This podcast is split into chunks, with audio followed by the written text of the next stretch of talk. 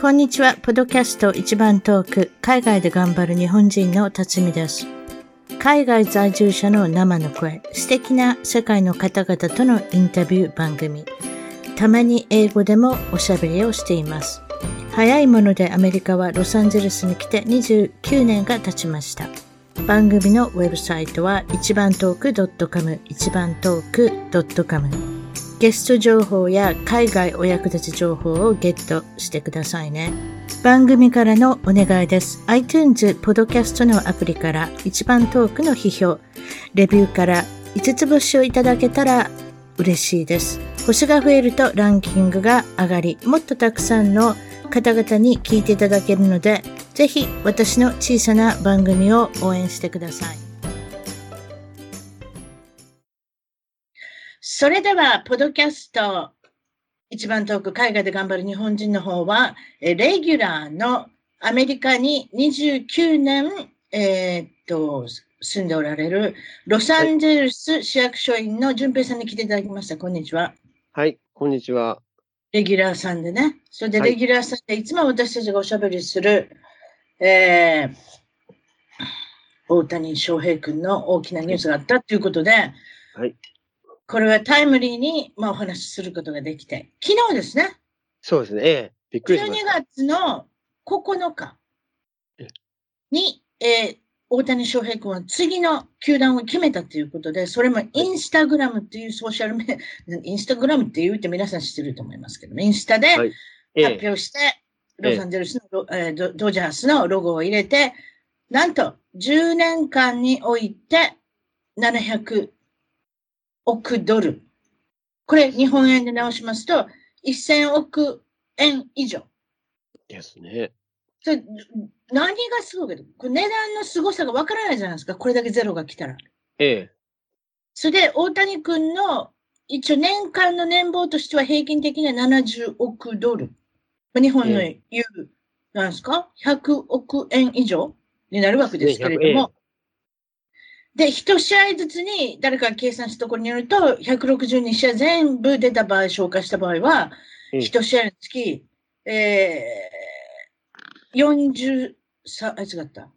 え ?43 万ドル？あ、違う、4、4500万ドル？あ、でも、なんかそうなんですね。えー、ハーフミリオンですよ、いわゆる。あ、なるほど。ええええそれでは合ってます？私とちょっとおかしいこと言いましたけれども、 half million。あ、なるほど。ということで、日本でいうハーフ、ハーフ億円。おかしな言い方ですね。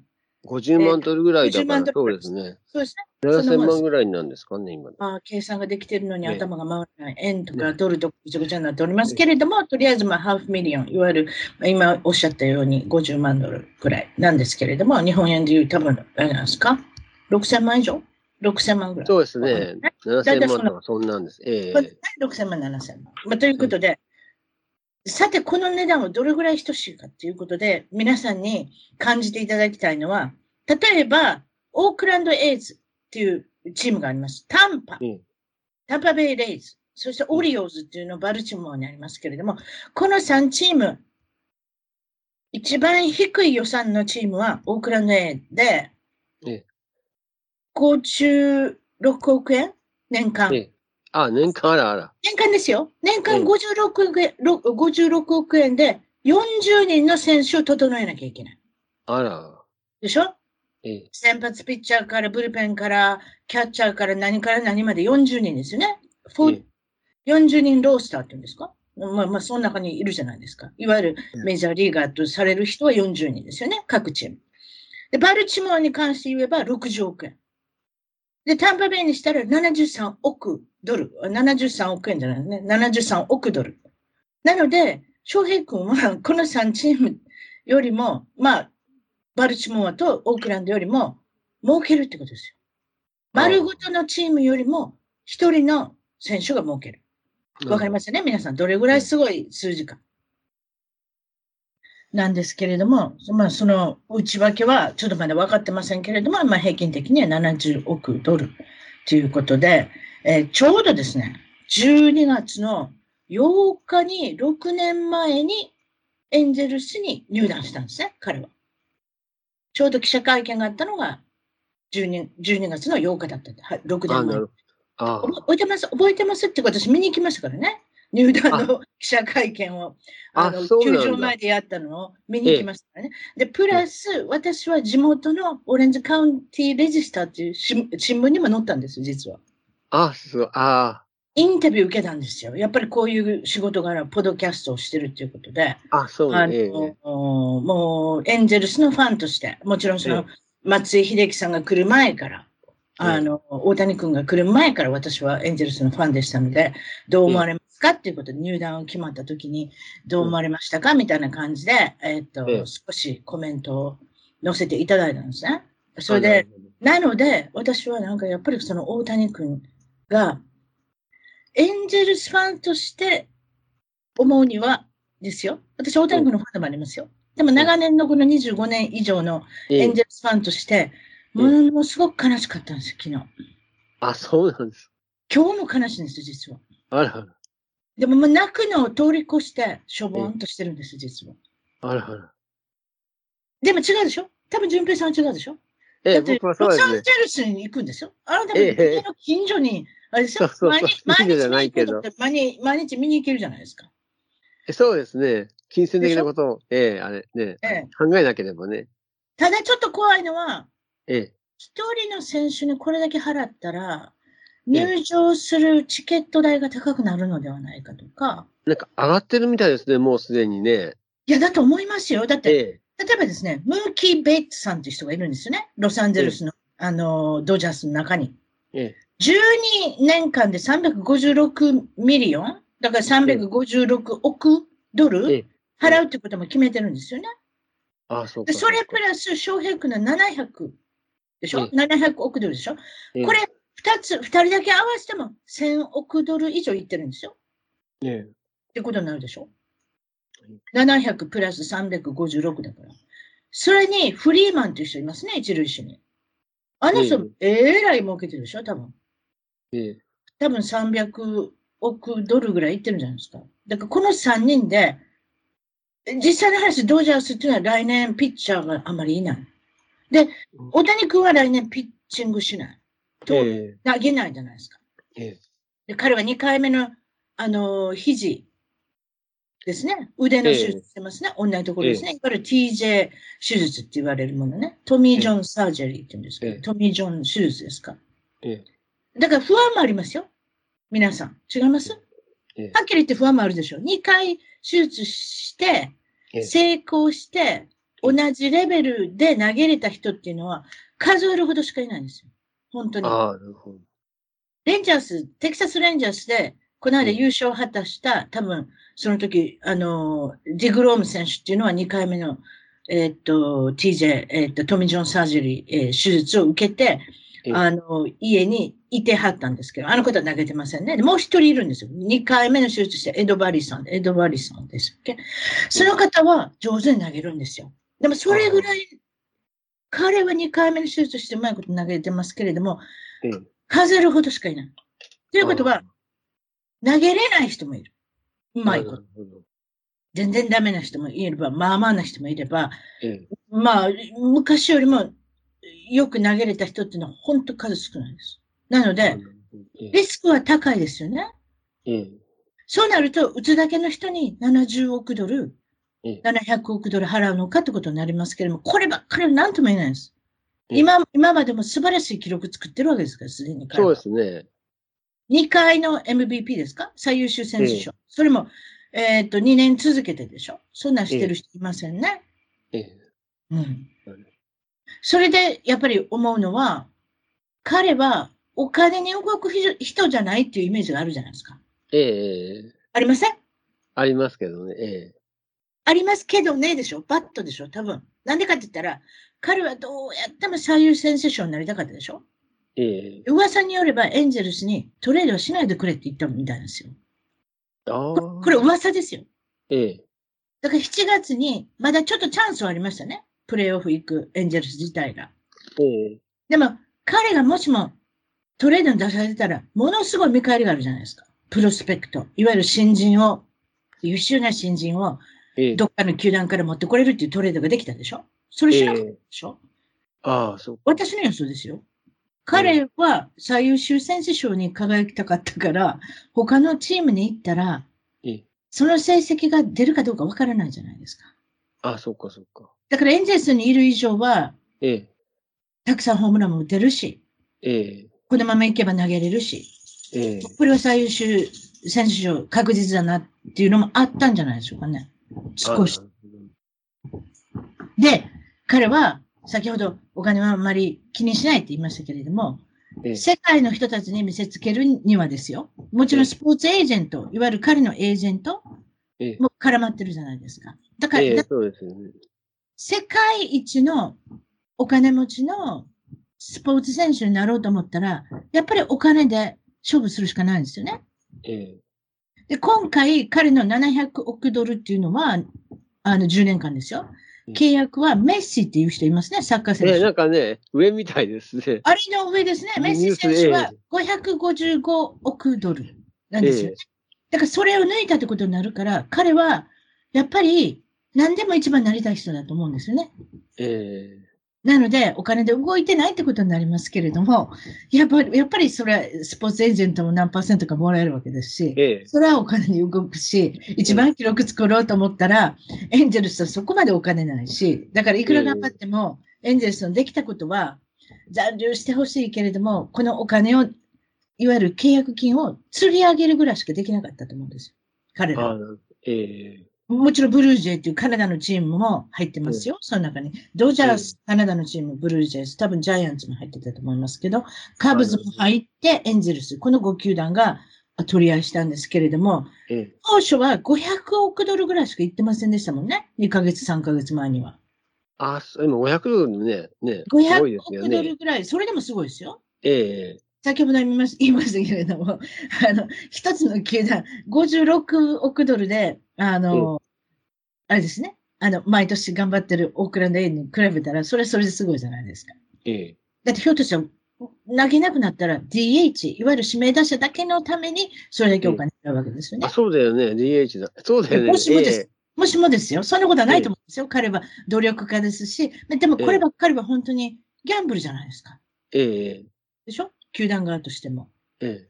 でも彼が来たら何が素晴らしいかっていうのは日本のきやっぱりスポンサーがつくことですよ。あと NHK をはじめ、え。メディアとか何か払わなきゃいけない部分、いわゆるテレビの、あのー、なんていうんですかね、放映権とか、そういうのでええ、うはうはと儲かりますよね。あと皆さん、お土産物とか、もちろんチケットも売れますし、先ほど言いましたけれども、チケット自体がもうすでに上がってるし、ええあ。そこの駐車場はエンゼルスよりも2倍、3倍ぐらいしますし、30ドルでしたね。去年行ったら。30ですか？ええ、あそんな30でしたね。そんないですね。エそうですか？エンゼルス倍に跳ね上がって10えあドルげええ。2年前は10ドル。ルだったんですけど、今20ドル。ええ。ほら、誰か50ドルって言ったんですけど、そうですか？2あのあれ、あのあれ、コンサートだとあれ、ああれなの。50ドルになっちゃうのコンサートだったらあれ50ドル。ええ。あれなるレディー・ガガや行ったら50ドルだった。どれで50って覚えてたんですかね、私ね。ええ。あ、そうそうそそうそう。まあそういうことで。まあだから、あの、正式なまだ発表はなってません。どうしてか。身体検査を受けて、ええあの、ポシャる場合もあるんですよ。そういう場合がありましたえし、コレア選手っていうのがショートストップにいたんですけれども。ヒューストンのアストロズから、えっ、と、ええジャイアンツに、あの、ええないわゆる10年契約とか12年契約とか、ものすごい若い人だ。27歳ぐらいじゃないですか。彼は、その、長期の契約したんですけれども、ええ。彼のどっか足かなんか腰か、いや、膝か、な何かが気に食わなかったんですよ。ええ。それでおじゃんになったんですよ。あらあら。でも、大谷君はそうならないと思います。私の考えは。どうしてかって言ったら、エンゼルスの医者とドジャースの医者は同じ医者使ってるんですよ。あ、そう、ええ、そうなの。ええ。だから絶対もうもう分かってるんですよ。何が悪くて何があ良くて、あと、どこの部分が疑問点なのかとか、なんかそういうの分かってるから、これは全部、あの、もう承知で、あの、彼の身体検査はパあスする同じ医。者なんですか？え？あの、同じなんですか？医者が。うん、同じですよ。うんカカーランジョブって私も行ったことあるんですけれども、カーランジョブっていうのは、あれですよ。昔、桑田さんとか、日本のジャイアンツの桑田さんとか、ええ多分松坂さんも言ったかな。とにかくでも日本の、いわゆる TJ、えトミー・ジョン、手術してる人は大概そこに行きますので、あ、そうなんだ。ええ。はいはいはい、外科ですよね。えええ。なので、そこで皆さん、まああれですよ、はるばる遠くから、あの、フットボールの選手とか、そういう人がいろんなとこから来て、手術するのがカーランジョブっていう、外科医の、あの、大会ですね。あ、そうなんですか。だって私行った時はどうしたんですか？私足首。あ、あ 足首がそう昔から悪かったので、そこに行けば絶対治るとかって言われ、治るっていうか診断してもらうっていうことで。でもその時に、あら、辰巳ちゃん、あの、今ちょっと前に桑田さん来てたのに、あの、ロビーで会わなかったとか言われて、あらあら。ロビーに会ってないんですけど、ああ、もう帰っちゃったのかって言われて、あら。それ分かってたらもうちょっと早く来たのになとか、そういうふうな、ええあの。ことになったんですけれども、まあそういうことで、えっ、と、いや、私の足首大丈夫。ええあの別にあのあの、スポーツ選手じゃないので、手術する必要ないですって言われたんですよ。あそれで終わり。それで終わり。あただもうちょっといろんなこと控えてくださいねって言われて。いあらあら。や、そんなもんですよ。え私はだから別に大谷君じゃないので、あの、メジャーリーガーじゃないので、手術して治す必要はなしって言われあ言われて帰ってきたんですけどね。まあ、とにかくええ。でもそれは12月の、今日は12月の、まあ、10日で、12月の8日えーっと、金曜日。このツイッター合戦はすごかったですね。これソーシャルメディア上で皆さんが、さて、大谷君は、ウィンターミーティングっていうのがありましたね。あの、いわゆるメジャーリーグの GM の人とかオーナーの人が、ええまあ、売り買いする場所ではあるんですけれども、そのミーティングが1週間が、1週間、5日間あったんですけど、木曜日に終わって、大谷君は何も決まってないじゃないかってことになって、ええ金曜日の朝に誰かが、誰かがっていうか、皆さん見れるんですね。ええ飛行機の今の状況、例えば過去の状況、今からの情報っていうのが見れる場所があるんですね。ウェブサイトで。ええで、それを見出しましてですね、ええひょっとしたら大谷君がオレンジカウンティの、えっ、と、空港、いわゆる彼の家の近くから、ええどうもこの飛行機に乗ってるんじゃないかっていうのがあったんですよ。あどうしてえトロント、カナダ。えええカナダのトロントに向かう飛行機があったんですね。ええ飛行機って別にあれですよ。プライベートジェット、使用機ですからね。自分でも、自分で持ってるときまあ借りてるんですけれども、ええ借りて乗れる、いわゆるプライベートジェットで飛ぶ飛行機があと2時間ぐらいで離陸するはずやと。ええね。で、それでみんな1万5千人がそのあの飛行機を見出したんですよ。ええで、さて着きました。ね。トロントに40分遅れ着いてるんですよ。ね。えーで、それで着きました。それで、もうツイッターでもう皆さんあるじゃないですか。され、さて誰が乗ってるんだろうってことになった。ねまあ、もちろん大谷君だとみんな思ってるんですよね。出てきた人は単なるカナダの大金持ちのおじさんやって、ゴゴルフ帰りのおじさんみたいな感じで。まあでも、この人有名な人でしょ？テレビに出てる人なんで、シャークタあンクっていう。シャークタンクって見たことあります？いや、知らない。あとにかく、まあ、テレビの、テレビで出ておられるビジネスを、あの、どうやったら儲かるか、みたいな、なんかそういう、あの、テレビに出てる人なんですけれども、あだから、まあ、ダンシング・ウィズ・スターズでしたっけ？そういう、ええ。あの、ダンスのコンペティション、いわゆるああ、の、出てるの？ええ。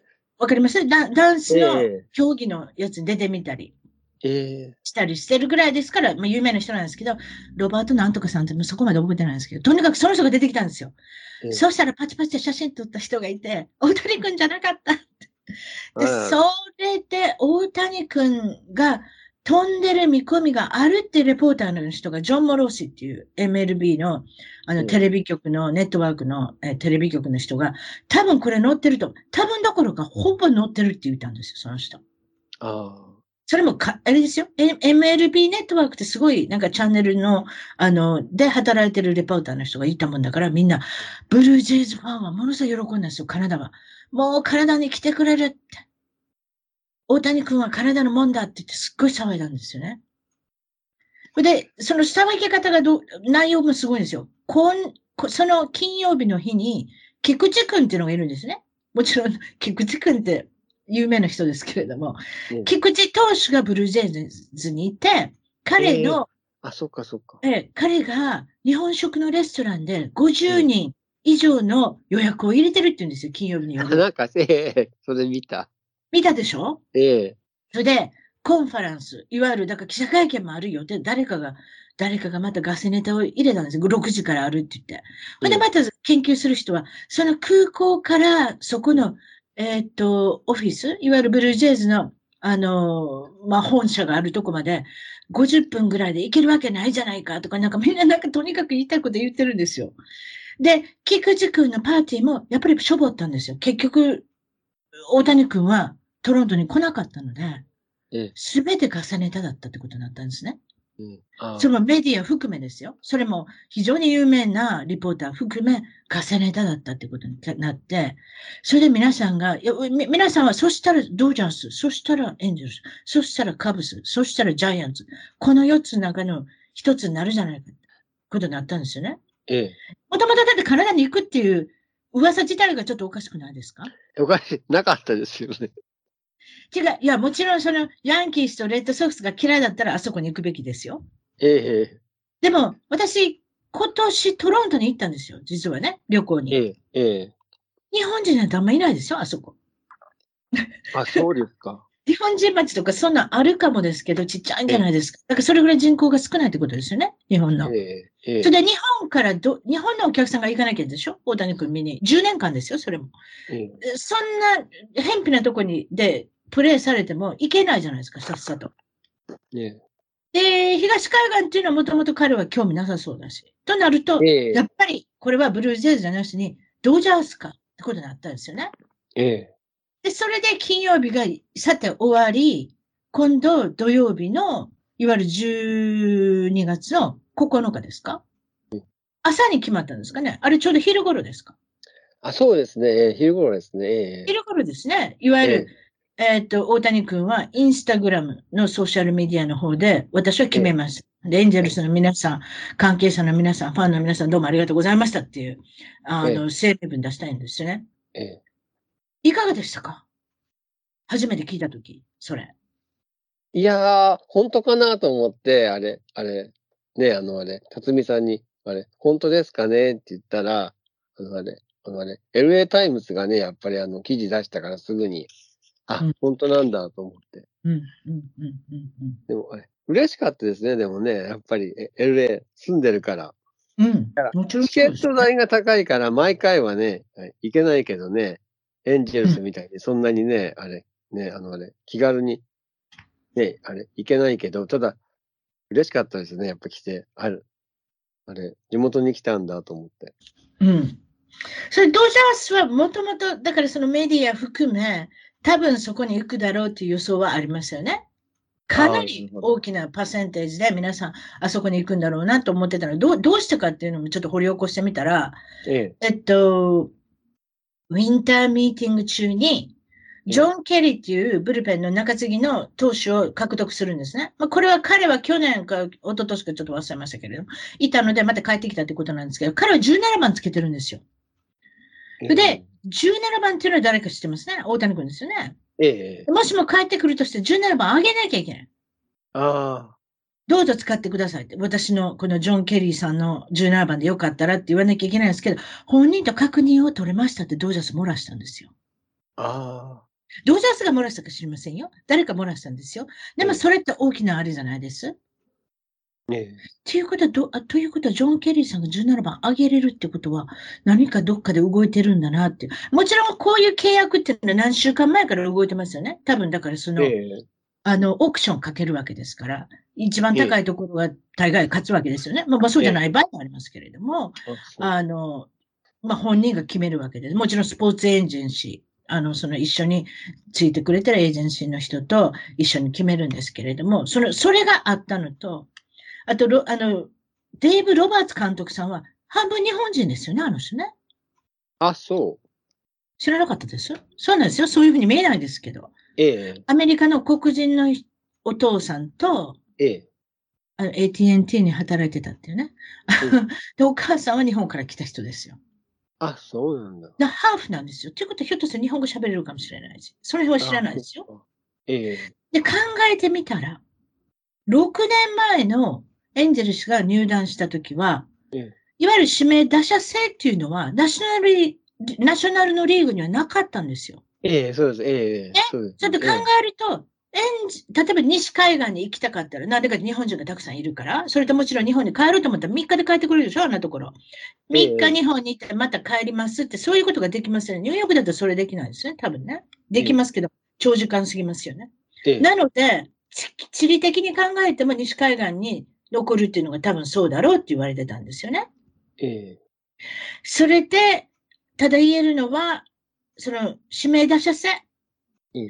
うん彼が有名になって、エンゼルスでプレーしてた時も、ナショナルリーグのチームとプレーするときは座らなきゃいけない場合があった。何もできない。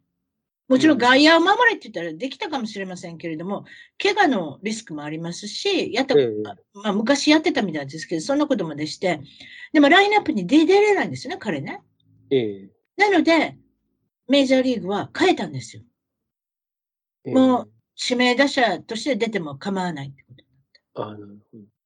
そそそうでしょ？それも変えたし、あと指名打者は2年前に変わったんですよ。ナショナルリーグもうやめようって。あ、そうなんだ。そうするとスポーツエージェンシーの人も言ってたでしょ？そういう噂があるってことは何年前からか。あ、そっかそっか。ということは、君の、例えば私がエージェンシーだったらですよ。え君のフリーエージェントが、だから大谷君がフリーエージェントになったら。30球団の可能性が出てきたってことになったわけですよ。ええ。あ、そっかそっか。どこ行っても指名打者できる。ええ。ってことになったわけでしょ。ええ。そうしたら、トレード、だだから、エンゼルス、エンゼルスがスカタンしたんは、本来は、彼をトレードに出すとか、あと、3年か4年前ぐらいに、長期契約するとか、うん。なんとかそういうそれにすればよかったんですよね。ええ。でもそれをしなかったっていうのはちょっとわけわかんないですけど、ひょっとしたら何かしら残ってくれるっていう可能性があると思ったからそうしたのかちょっとわかんないですよ。ええ。今年の7月にもトレードの噂は出ましたけれど、噂によると彼は拒否したってことですね。あ、なでるほど。ええ。それもあったのかもしれませんけれども、どうやってもスカタンしてるう。んスカタンっておかしいかですけどね。大阪弁で言う。いわゆる、なんか、あの、お茶をのが、あ濁したような、なんかまずいことをしてるっていう、球団としてね。だから、でも、大谷君自身の側としては、スポーツエージェントはじめ、大谷君としては30球団から選べると。それでええ最優秀選手賞にも輝けると。そういうこと全部含めたら、このままフリーエージェントになって、ええその30球団の中で一番高い値段つけたところに行くのが一番じゃないかと思ったのは、思ったんですよね、私はね。ああ。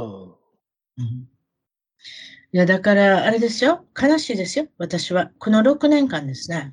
はい。彼を見続けたわけですよね。ええ。でそれももう、もう、各月行ってましたからね。毎月行ったか、もう、いひどい時になったら月2回行ってましたからね。私、大谷君見に。ええ。あ、そう。月に、ええ。あ、僕も行ってましたね、月2回ぐらい。そうでしょ？ええ。それで、一応ライバルなんですよ。ドジャースは。エンゼルスの。ええドジャースのファンはそう感じてないかもですよ。でもエンゼルスのファンは勝手に感じてるんですよ。ええまあ5番のフリーウェイのライバル同士だってことで。まあメッツとニューヨークヤンキース。ね。これも同じ感じですけれども。ええなので、どうしようかなって。大谷組んでるけれども、ドジャースまで行ってみるべきなのかなって今思ってるんですよね。ああ、そっかそっか。まあそういうことで、あの、まあいろんな反応がありますけれども、ええ。その中で、えーっと、昨日見たと思いますけれども、大谷君のジャージあ、ええジャージがですね、ジャージは高いので、まさかですけど、T シャツを燃やしてる人がいますよね。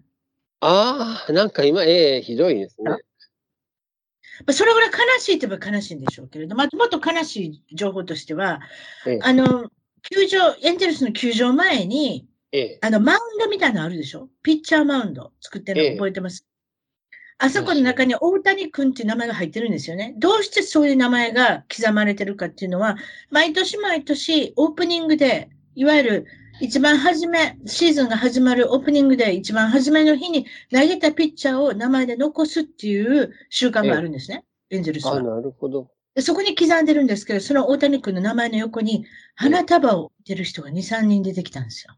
あらあら。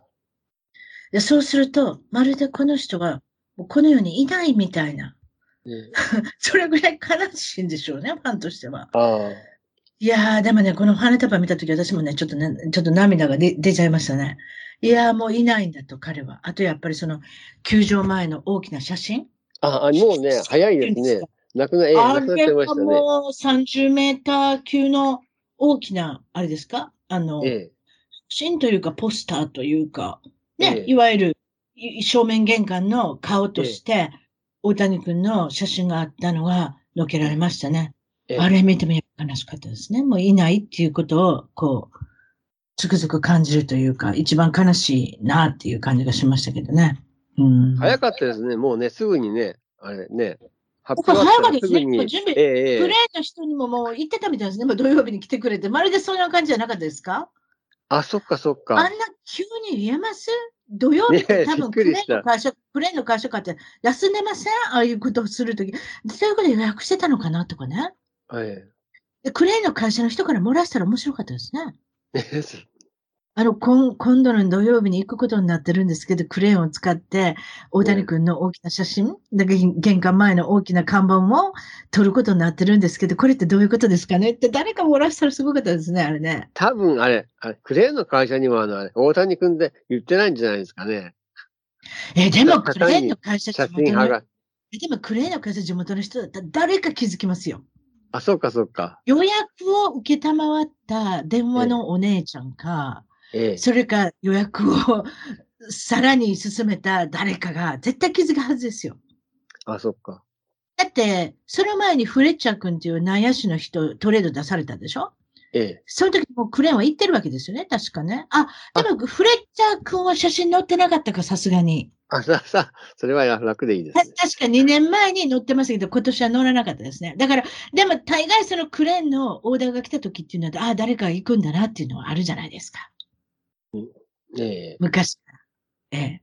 まあ何でもいいですけれども、まあとにかくそういう20メーター、30メーター級の看看板が、顔写真の看板があったのが、あのまあ、のけられたっていうことが、まあ分かったときは、やっぱりファンとしてはすごく、あとやっぱり私もファンとしてですね、うん大谷君に残ってもらえなかった、いわゆる残留の気持ちになれなかったチームしか作れなかったっていうことがすごく残念ですね。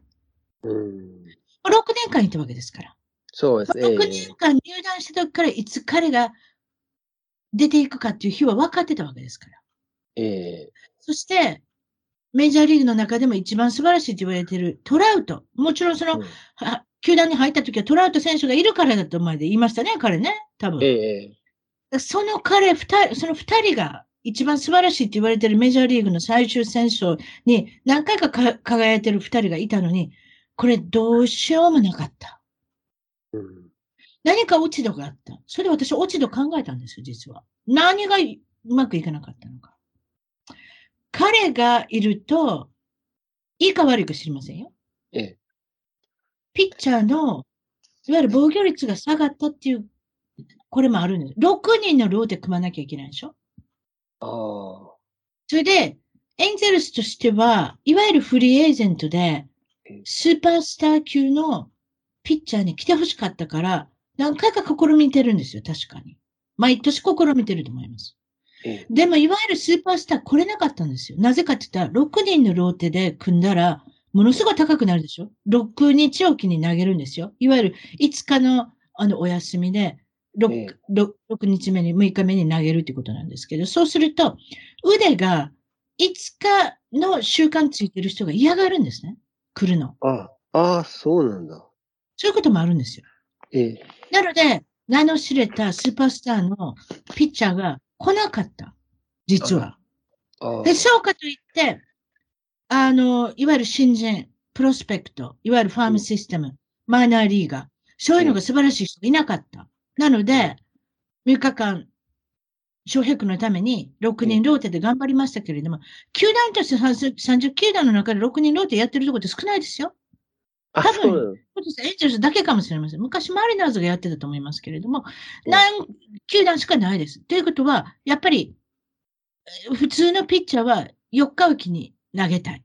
5日目に投げっていう気持ちがあるので、やっぱりその先発ピッチャーのローテがちゃんと組んであげれなかった。うんそれで、あとは指名打者のスポットが160日間大谷君が使ったわけですよね。ええ。そうすると、だんだん年寄りになってきたそういう言い方しちゃいけないですけど、30歳以上の人とか、あともうちょっとしたら怪我するんじゃないかとか、ちょっと弱々しい人が出てくるでしょ？私は風邪ひいてますので、ちょっとあの DH スポット入れてくださいっていう人が絶対入れれなかったんですよね。ああ、そっかそっか。例えば、特にトラウト君なんかよく怪我しましたね。やっぱりトラウト君怪我した理由っていうのは、まあ、30以降になってセンターフィールドで走りまくってたらものすごく疲れるんですよ。ああのポジション、ものすごく疲れますよ。それでいて、指名打者にしてもらえなかった。なので、怪我するしかなかった。ああ、そうか。で、今言ってる私、この指名打者のことは、ドジャースにも起こり得るわけですよね。これから162試合、全部指名打者のスポットが失うわけですよ。ええそうすると怪我する人も出てくるだろうし、怪我、うん半分怪我してる人が休めないだろうし。だからそういうふうなことが、まあこれからどういうふうになっていくのかっていうことで、でも、私はドジャースのフロントオフィスは、エンゼルスよりも数段優れてるので、その辺はちゃんとするんだと思います。はい。ああ。なるほど。まあでもここまで世界的にねね、有名になったのも、いわゆる二足のわらじ、えいわゆるツーウェイプレイヤーとして投げる、打つっていうことをさせたエンゼルスっていうのは、それそれですごいですね。なんでかって言ったら、彼が来た時に、ほとんどの、あの、MLB の、いわゆるレポーターの人とか、えーっと、まあ、記者の人とかは、彼は絶対一つに絞られるだろうって言ったんですよ。覚えてます？打つだけに絞るか。投げるだけに絞るか。そういうことになるだろう。絶対二つ、両党でええ、あの、成功することはないって言ったんですよ、みんなね。ああ、そっか。そっだから、翔平君はそれをも、あれじゃないですかね。跳ねのけて頑張ったんだと思いますよ。それをさせたのも、すべて、大谷君がやりたいようにさせたのもエンジェルスですから、ええだからそういった意味で今の彼があるのはっていうのは、もちろんだからエンジェルスに感謝してるのは、それそれで、いいことじゃないですかね。いいことっていうか、まあ、そういうことじゃないですかね。うん。うんまあ、ドジャースの、えっ、と、ラインナップ言いましょうか？どういうふうになりますか？来年。すごいですよ、ドジャースさん。もちろんお金もありますけれども、ムーキー・ベッツさん、先ほど言いました300億ドル以上儲けてる、まだ若いですね。ちょっとハゲかかってますけれどもね、若いのにハゲになってしまってる。ちょっとかわいそうですけども、彼はよく打つので、1番にムーキー・ベッツさん、先発。それで、翔平君が、大谷君が2番。3番がフレディ・フリーマンさん。あこの人もよく打ちますね。あと、えー4番がキャッチャーのウィル・スミス。打つから4番なんでしょうね。キャッチャーで打つ人って珍しいですね。あと、5番にマックス・マンシー。すごいですね。余裕ありますね。マックス・マンシーさんなんか、他に球団いたら4番、3番ですよ、多分。えーっと、センターフィールドの、えージェームス、えーっと、オトマンさん。うんが6番で、7番がクリス・テイラーさん、私の好きな、えーこの方はマルチポジションが守れるクリス・テイラーさん、レフトフィールド。で、ジェイソン・ヘイワードさん、これ大ベテランの人がライトを守るのが8番。そして8番にヘイワードですよ。すごいですね。お金に余裕がある。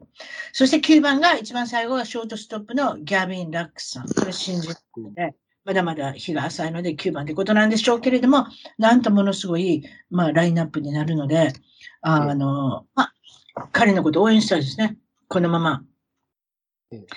えーっと、野球の殿堂に入るぐらいまで、やっぱり頑張ってほしいですよね。うんうん。と思いますけれども。記者会見はあれ、いつ頃になりますかね？身体検査が終わってからですね。そっかそっか。そういう金。曜日に入る、金曜日に入るっていう意向を示したわけですよね。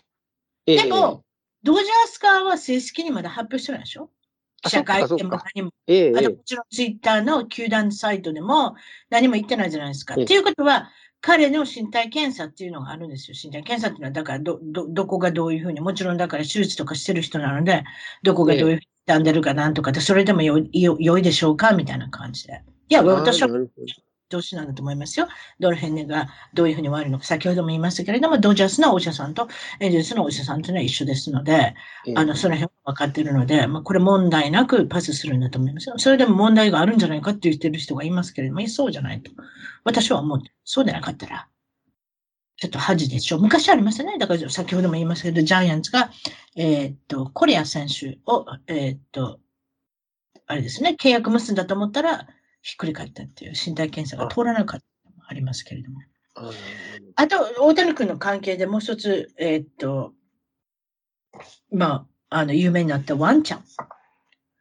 ワンちゃんワンちゃんが、あ、ワンちゃんをペットにしてたっていう。ええええええ。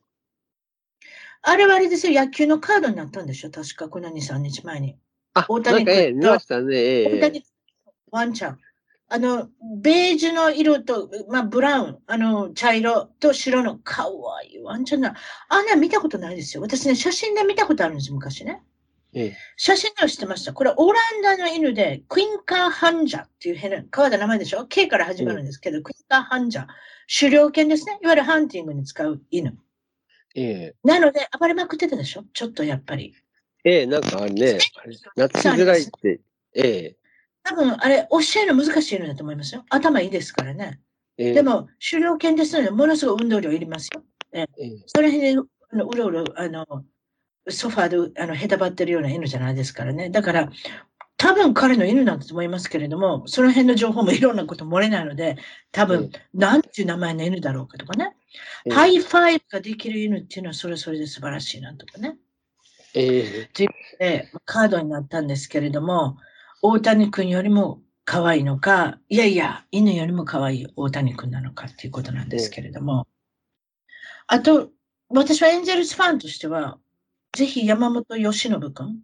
ええ、ええなんかね、ええ、言ってますね。この人はですか？日本の例の沢村賞っていうのは何回かか、もう25歳において2回ぐらいかや、あれ？取ってます？違います？うん私間違ってます？いや、僕、その方のことは、あれ、知らなくて、あれ同僚に聞いたんですよ。昨日かなんか。でも一つ取ってるでしょ？沢村賞だか最優秀選手賞だか分かんないですけれども、私日本のことあんまり分かんないですけれども、25歳にしてですよ。ものすごい若いじゃないですか。ええ翔平君が来た年に6年前よりも若いんですよ。確か。あ、そっか、今、翔平君は29歳9ですね。ええ。あ、でも23歳だったのか。ということを考えると。ということでや、ということは若かったわけですよね。ええ。すぐ怪我しちゃいましたからね、大谷君の場合は。まあ、よ山本由伸君の場合は25歳。大体だって皆さん30前で来ません？来るとしたら27歳とか28歳とか、あそうまあ、はたはたまた30歳っていう人もいますけれども、でも大体28、9、この辺で日本の球界からはあ外れて、まあ、こちらの、えっと、メジャーリーガーになりたいって来る人はいますけれども、25歳ですので、この方多分長期契約をされる恐れがありますよね。ああ、うん。そうなんです。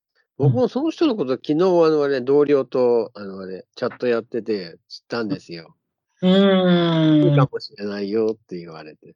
うん。じゃあ来るっていうのが、あの、発表されたの。だから、大谷君が、コマ、大谷君っていうこコマが動かない限りは、フリーエージェントが動かなかったんですよ、実は。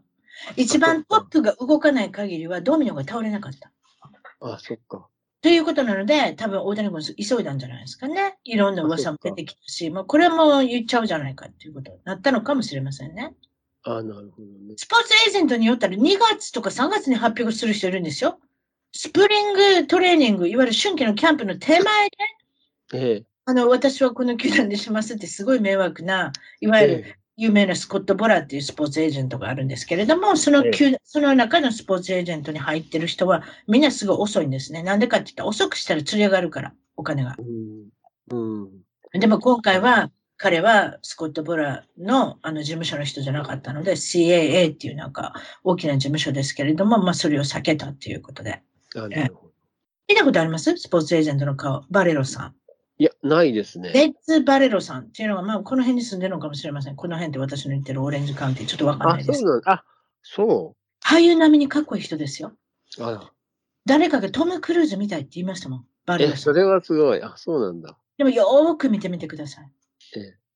顔にお金かけてる人です。そうなん。な、なぜかって、よく、あの、まあ、まあ、淳平さんだから言いましょう。ええ。引っ張ってますけど、首引っ張らなかったんですよ。あ、なるほどね。首に年って出ません？年齢。引っ張れるんですかね、首ってね。できますよ。あ、できるか。マドンナネックレスあるかやってますよ。やってます。ええ。だからそういう、いわゆる何十億円、何百億円稼いでる人はそこまでちゃんと、あの、お整理整頓されてますけれども、ええ。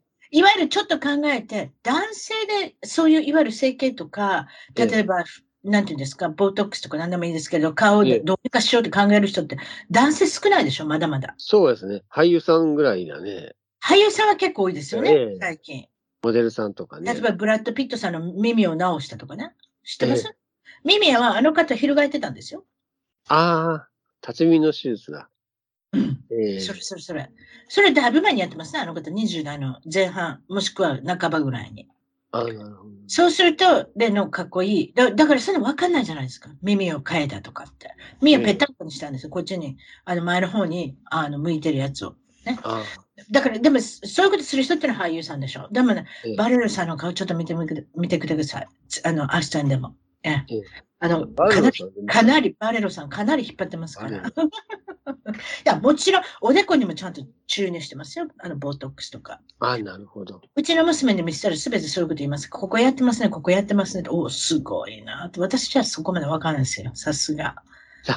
そうです。最近の若い人はいろいろこう、ね、若いし、ながらもやっぱりそういうことしてる人っていっぱいいるじゃないですか。ええうん、なので、あの、やっぱりカリフォルニアのエージェントの人だなって感じましたね。うん、ああ、なるほど。まあか、もともとかっこいいんだと思いますけど、ちょっと見てみてください。ええあの、でも、翔平君のかっこよさには勝てませんから、どうやってもエエージェントええ翔平君ってどうやってもかっこいいじゃないですか。ええ普通にしてもね、日本人の人もいっぱいいますよ。来る人ね。ええ誰と言いませんけれども、たくさん来るでしょ？今年も多分。今川君、山本君とかって。ええでも、あんなに頭のちっちゃい人いないでしょ？日本人で。そうね そういう方しちゃいけ大谷ないです。君ね、大谷君、顔もかっ9こいい頭身とかけど。10頭身とかあるよね。例のそういうことですよ。足も長ける。もうあれですよ。アメリカ人に勝てる長い足してますもんね。ええ腕も長いし。えバウンドからピッチングしたら、あれじゃないですか。ホームプレートにつきそうじゃないですか。足、腕が長くて。え本当。えだって2メーター9あるわけですから、あの方え。え一度お会いしたかったなぁえ別にまだお会いしたかったなって言いますけど、もちろん目の前で見ましたけれども、どれぐらい大きな方で頭が小さい方かっていうのを見ましたけれども、まあまあまあまあそういうことで、まあ彼は長く頑張って野球の殿堂をエンゼルスのユニフォームで来てほしいけど、そういうことはならないと思いますけれども、それはそれで残念ですけれども、まあまあそういうことで、何かありますか？他になんかおしゃべりすること。いや、特にないですね、あれ。あの、あれ、記者会見だけがね、気になって、いつやんだろうな、とずっと思ってたんだけど、あれ。見れるんですかね、普通の人が。いや、もちろん。あ、本当に？もちろん、いや、いや、ちょっと待ってください。ドジャースって多分、ドジャースのチャンネルっていうのがあって、余計前にお金払ってみんな見てるんだと思いますよ。あ、そうなんじゃ、やっぱりたケ。ーブルとかケーブルとかでも。ああそこは珍しく余計前のお金を取るチームじゃなかったかな。ヤンキースもそうですね。イエスネットワークっていうのがありますよね。自分のチあのチャンネルがあるんですよ。あ、そうか、確かそうか。スペクトラムかなんかで。まあ、何でもいいですけれども。いや、ええでも、もちろんツイッターとかでも、あとええ MLB.com がなんかで、あのひょっとしたら生中継するのかもですけれども、ええ。うん。だと思いますよ。まあ、少し遅れた、遅れてだったら見れるんだと思いますけど、もちろんツイッターとかに出てくると思いますけれども。あとは NHK さん？ええ。?NHK さんはどうやって、もちろん日本の方は、日本の方はもうそのまま生で見れると思いますけれども。ええ、まあ、あの NHK をどうにかして見れるんだったら、コンピューターで見てください。ちょっとわかんないですけど。ええ、でも、どどっちにしてもケーブルは確か、ドジャースっていうのはそうだったと思います。あ、そうか、持ってるんだ、ちゃんと。ええ。なので、試合が見れない人が多いんですよ、実は。ドジャースの試合を。私はそう聞きましたよ。ちょっとあんまり詳しいことわからないですけど、2、3年前の情報では、ドジャースの試合を見れない。お金を余計前に出さないと。なのうで、ん実際問題試合に行く人が多いって聞いたんですあ、そうなの。よ。うん。でも今回こういうことがあって、跳ね上がりますよね。ええ。ビールも5000円ぐらいしますよ、多分。なんてそんなことですかあ、そんなに、あ、そいや、嘘です。それは嘘かもですけれども、ね、ブルージェイズのファンが言ってたんですよ。大丈夫。6000円のビールでも俺は行くとかって言って、なんかツイッターしてる人がいましたけれう。あ、ども、本当に？あらあら。だと思いますよ。ええまあそういうことで、あと、山本選手がドジャースにそれじゃ行くんじゃないかっていうことええなんです。。ええ。山本投手。なんでかって来年に上げる人本当にいないんですよ、ドジャースって。カーショーに頼むって言ったらもうおじさんだし、パフォーマンスもそんな優れてないじゃないですか。で、一人は、彼女殴ったから捕まったとか、なんかそうじゃないですか。確か捕まったら、えあそうサスペンションとかなんかあった。もう暴力沙汰になったらすぐサスペンションって、いわゆる、だから、いわゆる出場停止になるんですよね。で、そういう方が、ウリアスって方がいる。メキシコの人ですね。その方だったでしょ。で、あと一人は、TJ サージュリー、先ほど言ったトーミー・ジョンサージュリー、2回目の人待ち受けてるんですよ。これどれだけ投げるかわからないですよ。ブッシャーかブな B から始まる人。その人はエース級なんですけれども、2回目の手術の後にどれだけ彼は復活できるか。そういうこと考えると、5人、6人、5人は揃えなきゃですよね。投手。それも低予算で揃えなきゃですよ。なんでかうん。大谷君全部使っちゃったから、予算。あ、そっか。ええいや、でも、でも彼らの球団は多分なんか新人がいるんじゃないですか。でも、まあ、その辺の詳しいことは分かんないですけれども、まあ、投げる人は何度も言いますけれども、大谷君は2025年からしか、再来年からしか投げれないんです。投げるって言っても、またこれもリスクが高く投げるっていう保証はないですよね。だから、ええそういうまあトミー・ジョンの手術を2回したピッチャーが2人もいるっていうことはなかなか、まあ、ギャンブルだなって感じがしますけれどもね。うんうん昨日行ったお寿司屋さんの話しましょうか。それじゃ最後に。お寿司食べます？お寿司屋さんとか行きます？アメリカでは、あれ、くら寿司ぐらいですね。最近行ったの。いわゆるあれですか？回転の回転寿司に。ええええ私はまあ、まあ、これは、あの握ってくれる、いわゆるその、あ、すごい。寿司シェフの人に握ってもらう。ええまあもう、行って3 25年ぐらい以上ですかね。行ってるんですけれどもあそう同じところまあ、それで、そこに行ったらもうウェイトレスの人はもう、あれですよ。エンゼルスファンだし、大谷ファンだし、その人と一緒に 試合見に行ったりしますけどね。あだからまあもう、寿司屋のおっちゃんもよう知ってるし、そこでええ思ったのが、隣のお姉さんがですね、もちろん白人の人なんですけど、なんか違う、英語で違うこと喋って、何の言葉喋ってるんですかって聞いたら、トルコから来たとおっしゃったんですね。あら、ええで、その方、ものすごい細い方なんですけど、ものすごい食べるんですよ。ええそれ見てて、もうすごい、まあ、見事に食べる人だなと思ったんですけど、それで食べ方が変わってたから、私は別に写真撮らなかったですよ、皆さん。え生姜あるでしょ？あの、ええ。き黄色っぽいクリームの、クリームの色したクリームっておかしいですけど、ちょっとええ。黄色、黄色の方の、あの、生姜あるじゃないですか。ええ。その生姜を醤油につけて、ええ。それもたっぷり、もう色が変わるぐらい、浸透するぐらい醤油つけて、ええ。すべての寿司の上に乗っけて食べるんですよ。かわいやだな。変わってません、ええ。っていうか、生姜の味ってものすごくきつくありません？きついですね。だから、ちょっとがいいんですよね。ウニとか食べてるんですよ。ものすごい高いもの食べてるんですよ。ええ素晴らしいウニじゃないですか。いわゆるサンタバーバラかあの辺で取れるんですよね、ウニがね。あ、そっかそっか。そそれでウニに大儲けした人知ってますけどね、こっちで。あの、ロサンゼルス。あ あんなとこに宝が埋まってると思わないじゃないですか。何十年前の話ですよ。その方はそれで見つけて、ウニ王になる。ウニ王って呼んでるんですよ。でもとにかくまあそれで、まあ、そういうので、まあね、松茸で儲けた人とか、ウニで儲けた人とかいっぱいロサンゼルスとかカナダにもいるんですけど、その中で、ウニに生姜を乗せて食べるってもったいなくないです？味がね、あれね、あれ、わかんなくなっちゃうよね。うんウニの。で、いつも握ってくれるマサミさんに聞いたんですよ。あの、私のと、まあもちろん日本語で言ったらわかんないじゃないですか。私の隣で食べてる人変わった食べ方してありますけれども、うんそうやって変わった食べ方する人っていますって聞いたんですよ。ええそしたら、そのまさみさんの知り合いで、これも寿司シェフの人ですよ。寿司握る人ですよ。いわゆる寿司職人の人でええ、2貫ずつ手に握って、だから2貫ずつ食べて、それも酢につけて食べる人がいるって言うんですよ。はそれってすごくないです？それって寿司酢ですか？いやいや違います。ただの普通の蜜缶酢みたいな酢にね、あええつけて、それも2貫丸ごと口の中に入れるんですって。あ、口でか。それってダイナミックですよね。ええでもなんか無駄な感じがしません？ポン酢につけるっていうのはありますよね、たまに。うーん、僕はすいませやんないんですけどね。てかもうそれで乗ってる時あるじゃないですか。タイとか、ええななこっちで島味、ちょっとスパニッシュマクロールって言うんですけど、とにかくだから、ものによってはもうなんかもう、なんかそういうポン酢を乗っけてるやつもあるんですよね。あ回転寿司もそうですけれども。ええでも、そう、ポン酢じゃなくて酢につけて食べるって、それもすごくないです？あと、海苔の嫌いな外人っていうのがいるんですよ、こっちで。そうですよね。ええええ黒いやつがね、ちょっと。いわゆるあの海苔ね、あの、平べったい寿司海苔。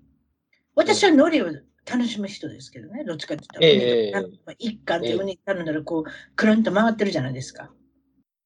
だから私は好きなんですけれど、それ嫌いな人はどういうものを食べるかっていうので、なんと、えーっと、ソイビーンって日本語で何て言うんでしたっけ、えー大豆？大豆？豆、ええ、大きな豆って大豆、当たり前か。ええ、大豆から作ったええ。ペーパー、いわゆる紙みたいなものがあるんですよ。中にね、黒ごまが入ってると思います。ちょっとわかんないです。黒いプチプチって。あらあら食べ。た食べたことないですから。黒ええいプチプチとしたものが入ってるんで、多分黒ごまだと思いますけど、それでペーパーみたいに、こう紙みたいに、いわゆるその寿司のええ海苔と同じ大きさのやつを使ってええ巻物を作ってあげるんですよ。おおなるほど。私はお金に無駄になるので食べたことないんですよ、実に。実は。でも食べてる人いっぱいいますよ、それ。ああ。見たことあります？ないですね。聞いたこともないですね。うんだから、ベジタリアンの人とか。いや、ベジタリアンの人、海苔食べれるんですけど、どうして海苔がいけないんでしょうね。食べれない人多いですね、結構。ああ、そっかそっか。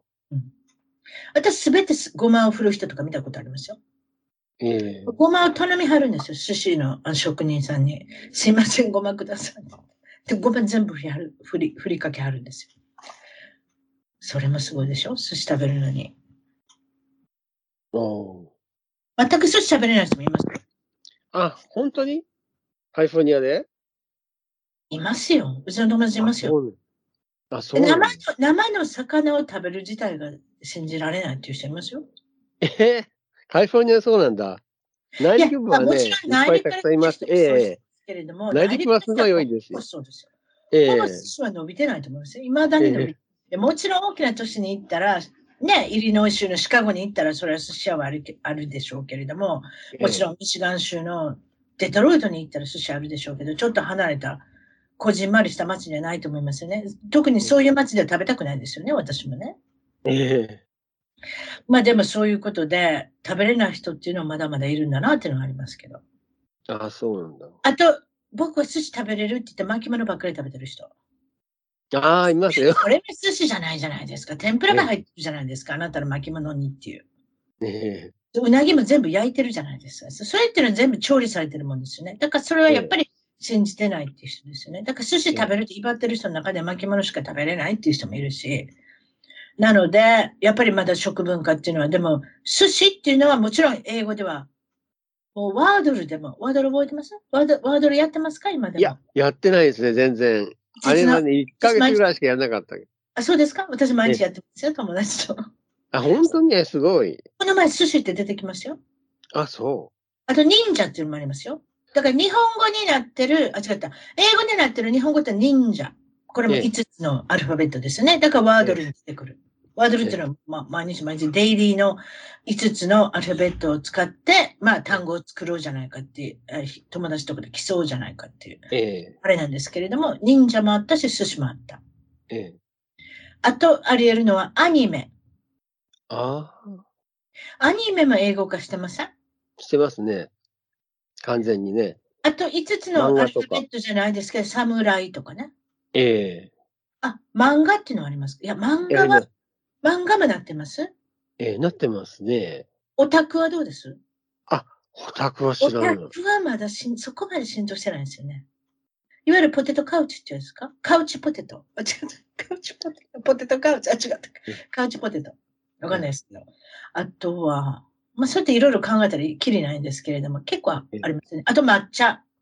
あ、抹茶なってますね。ま完全になってるね。5つじゃないですよね。M-A-T-C-H-A ということで6個ええですね。抹茶は完全になってますよね。ええうんでそうやって考えると、あの、いろんな、まあ、言葉が、まあ、英語化されてるんですけれどもえ、ね。まあ、お寿司、その寿司っていうのはもういろんな、全米にわたって、食べる人食べない人いますけれども、まあ、有名になってるっていうことで。うん。最後にですね、それじゃあ、あ淳平さんは、新しい iPhone を買ったっていうことで、これどういうこと？私っても、あの、1個前のモデルなんですけどね。いくらぐらいで買えるんですかそういうのって。これはねあ、、15ですか ?iPhone15?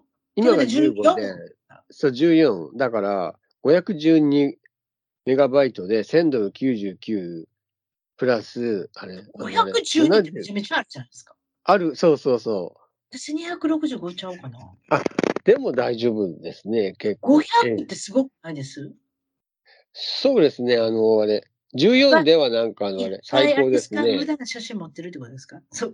いやいや、そんなことないですけど、ツイッターでは結構あの、あれ、よあ容量食うから、うん、それで、あ、ツイッターってすごい容量食いますよ。ええ、食い、ぜツイッター持ってるだけで。ええ、そうそうそそうですよね。あれ避けれないですもんね。う。ええ、うんうんうんうんうんあ、そういうこと？で、510にしたんですか？そうです、はい。それでも1000ドルすんの？1000ドル99プラス、あのあれ、ブラックフライデーだったから、あのあれ、あのあれ、75ドルのなんかあれ、サーティフィケあのあれ、ギフトサギティフィケフトカード、ええ、ええ、が商品券、それ、ええ、商品券みたいな、アップルストアだけで使えるやつ、アップルからもら買った？えたんで。そうです、そうそうそはあ、アップルから買った。私アップルから買ったことないわ。でも今度買わないな。いやう。アップル以外のあれ、探したらみんなの、あのあれ、14だとなんかあれ、あのファクトリーリファブリッシュみたいな感じで、中古しか売ってないのよ。で新品欲しかっ AT&T たから。とか、ボライゼンとか？AT&T とか、あの辺のメジャーなとこってそうなんですか？あのあれ、キャリアはもうあれ、あれ、使わないんですよ、僕。あのあれ、高いから。で、あれ、ミント使ってるから。あ、ちょっと待って、私もミントですよ。あ、そうです。ええええええうんうん使ってるから、アンロックじゃないと、あれ、ダメなんで。うーん。キャリアで買っちゃうと確かあのあれ、2年間はそのあれ、キャリア使わないとダメなんじゃなかったですか？で、2年経ったら買い替えちゃうかもしれないから、意味ないじゃないですか。うん。ええいや、AT&T からミントにしたらものすごい安くなりますよ。ええええ偉いやつになりましたね。えらい安くなるけれども、ええうーん、T モービルのネットワーク使ってるでしょ？ええ使ってます。ええだから、あの、電波良くないな。僕あれ、LA 県内以外では使ったことないから、そんなに、あれ、わからん。でも見たまに、レセプションが良くない時がある。あ、そうなんだ。うん。いや、でもたまにぐらいっていいやん。もう今もうそれでも飲み込むわ。節約できるんやったら。ええええめちゃめちゃ違いますやん。ええ、違う。そうですね。めちゃめちゃ違いますよ。ええ、何十ドルも違う、だって私、家族4人でええ、3万円以上払ってたわけですから。4人の。れあ、でそっかそっか。四え人え、4つの携帯で？ええ、でいわゆる、あれでしょ、かけ放題。あの、だったわけですよね。ええ。でも、ミーもそんな感じじゃないですか。だからまあ、ええ10件中に1件ぐらいでもレセプションがハローハローって言っても、ちょっと今聞こえにくいんですけど、まあそれはいいなと思ったんですよ。あなるほど。うん。まあまあ、それは場所によってですけれどもね。ええうんでも、ほとんどの場合はちゃんと行きますけれども、でも、いろいろ、例えば、大谷君の、あの、あれですよ。例えば、どういうふうな情報を見たいっていう時に入らなかった私は、それそれでイライラしてきますけどね。あ、そうだね。ええ、まあ、でも、いろいろこう、あの、競合が出てきましたんで、ええ、AT&T もた大変だと思いますよ。例えば、ボライゾン。だから、ええそういう大きなところは、今、もう必死だと思います。あ、なるほど。そうだよね。うん。だって、3分の1の値段で、同れ、じサービスが受けれるんだ。そう、僕はあの、AT&T からあれ、あの、変えたからそうだね。それぐらいだね。3分の1ぐらいだね、今。でしょ？AT&T、ね、高いもんね。高かった。それ何十年で続けたわけですからね。10年以上っていうか、まあ、いわゆる携帯のビビジネスが始まってからずーっと使ってたんですよね。ええ、それで、競合が出てきて、まあしばらく様子見るじゃないですか。どういうふうな感じか。だ例えば、いわゆるレビュー、批判をちょっと見てからしようじゃないかということになって、うちの息子が、やっぱり若い人は違いますよね。パッパってやっぱり変えてしまう。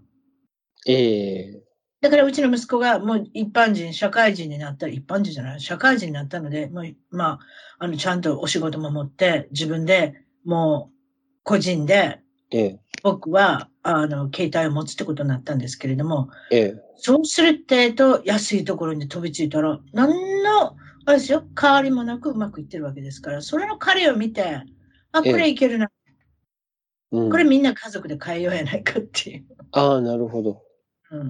まあそうなったんですね。ええ、うんそうですか。まあ、とりあえずよかったですね。一つモデルが古くても、前持ってたものが XR っていう機種だったら、アップデートするたびに何か少し遅かったりとか、なんかそういうことになりませんでした。アップデート難しかったでしょもあなるし、あの、前のが64メガバイトだったから、もうすぐあれ、いっぱいになっちゃってそれは大変だ。それ大変あ60何バイトから512ギガバイト。全然違う、違う世界。そんな10倍も大きくしてどうしたんですか、ええ10倍ってことなんですけど、かなりじゃないですか。7倍から8倍ぐらい大きくしたわけですけど。そうですね、えええあそう。そえええれすごい。そう。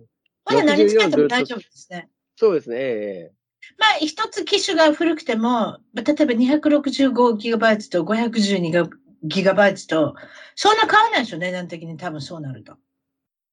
違います？ん？そういうのは考えなかったんですか ?265 でええやないかって、今まで 60GB でうまいことやってたわけだから。そそうだけ。どね、はいあれ、やっぱりね、大きければ大きいほどね、いいからね、余裕あって、うんうんうん。写真もいっぱい撮れるしね。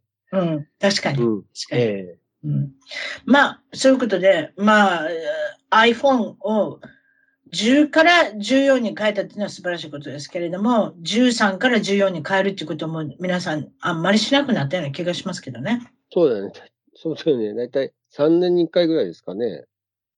昔はね、iPhone が出てくるたびにすごくワクワクしたもんじゃないですか。え今はなんか慣れてきましたもんね。ええああ、いや、2世代ぐらい交代してても大丈夫、まだ動いてるからみたいな。えええそうそうそうそうう。ん、私もそれ 10R、えー XR から13に変えた時やっぱり嬉しかったですよ。かなり違いますあやっぱり。でも13を持ってる限りは、でもあれわざとアップデートいっぱいするんです、多分。で、だんだんだんだん動かなくなるようにしてるんですよ。あとあやっギガバイツがうまくいかないとか、やっぱりだんだんだんだん皆さんアプリ増やしていくでしょ。そうするとどんどんギガバイツ増えていくので、ええまた売ろうじゃないかってなってくるんじゃないですかね。ええうん。日本も iPhone の市場、いや、日本は iPhone の市場そんなに高くないでしょ？違います？いや、高いんじゃないですかね、iPhone。持ってる人高いですか？ええ持ってる人が？そうなのかな、ちょっとその辺の資料覚えてないですけれども、まだそれはそれで面白く。あと、でも、ミントみたいな安いとこ出てこないですね、まだね、日本は。違います？キャリアあるんじゃないですかね。いやー、食べべ放題だったらかなり取られるんだと思いますよ。食べ放題っておかしい言い方ですけど、かけ放題とかだったら。あ、そうまだまだそこまで行ってないと思う。あこっからここまで使ったらっていう限度があるんだと思う。それで皆さん頑張ってるんだと思う。うん、へであアメリカみたいに自由市場なないと思いますよ。確かに。ーあ、そうなんだ。うん。うん、またこれもかん、あの、また、あれですよね。研究しておきますけれども。そうですか。今日はどうもありがとうございました。おしゃべりいただきいましえいえ、て。楽しいいろんな情報こちらこを。そまあ、楽しいというか、楽しかったまあですよ。えー楽しかったです。大谷君に頑張ってほしいですね。ね、どうやっても。記者会見楽しみ。記者会見も楽しみだし、そしえて見に行ける日を夢見てですね、さてどこまでどうやって、あの、ドジャースまで行けるかどうかわかんないですけれども、ええあの、またそちらはそちらで見に行った時にまた、あのね、情報流してください。今日はどうもありがとうございました。いえ、ありがとうございました。どうもありがとうございました。はい。はい。します